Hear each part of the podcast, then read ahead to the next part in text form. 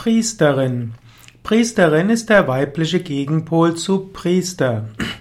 Eine Priesterin ist eine Frau, die eine Amtsperson ist, die Vorsteherin ist kultischer Handlungen.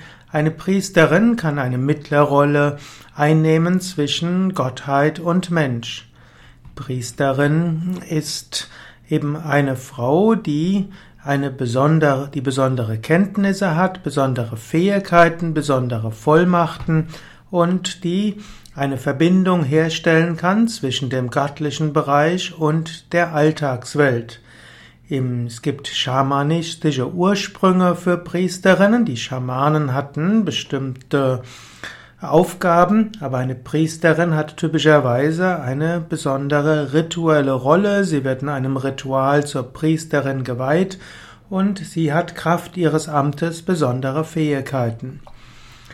Priesterinnen spielen in manchen Religionen eine Rolle, auch wenn heutzutage viele der Religionen eben nur männliche Priester kennen. Es gibt zwar Schamaninnen in den meisten schamanistischen Kulturen, es gibt in den evangelischen Konfessionen auch Pfarrerinnen, aber heutzutage gibt es ja die Priester vor allem im Christentum, im Buddhismus und im Hinduismus, und dort sind meistens die männlichen Priester überwiegend.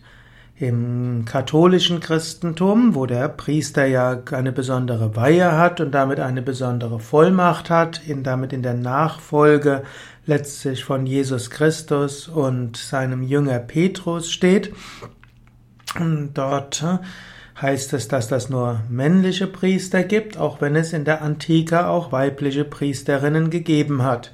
Aber es gibt in der katholischen Kirche große Bestrebungen, dass es auch die weibliche Priesterweihe wieder gibt. Im Hinduismus ist die Sache etwas komplexer. In den alten Schriften hieß es, dass ein Priester immer seine Frau haben muss und dass nur Priester und Priesterinnen zusammen heilige Rituale machen. Und es gibt einige Geschichten, gerade die älter sind, die sagen, dass die dass es auch Priesterinnen gibt, die wichtiger sind als ihre Männer, die Priester. In Kathol bei den Katholiken ist der Priester nicht verheiratet, in den meisten anderen Religionen heiraten die Priester.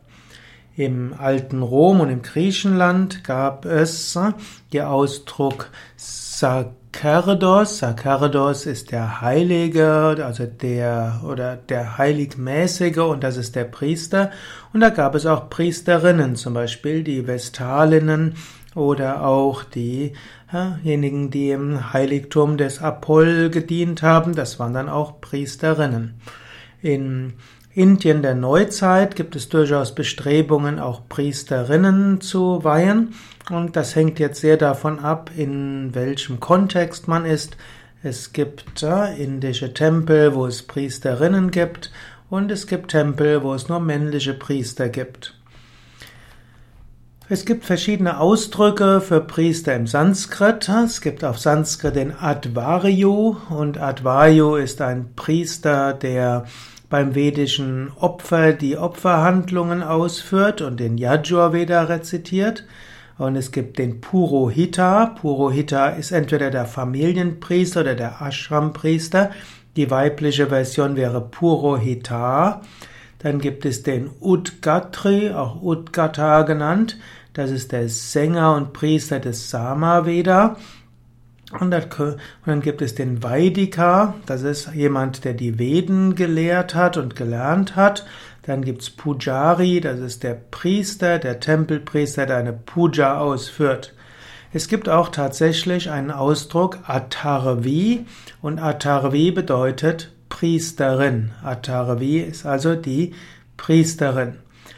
Bei Yoga Vidya gibt es auch Priesterfunktionen. Bei Yoga Vidya gibt es Purohita. Und Purohita ist die männliche Form und Purohita ist die weibliche Form.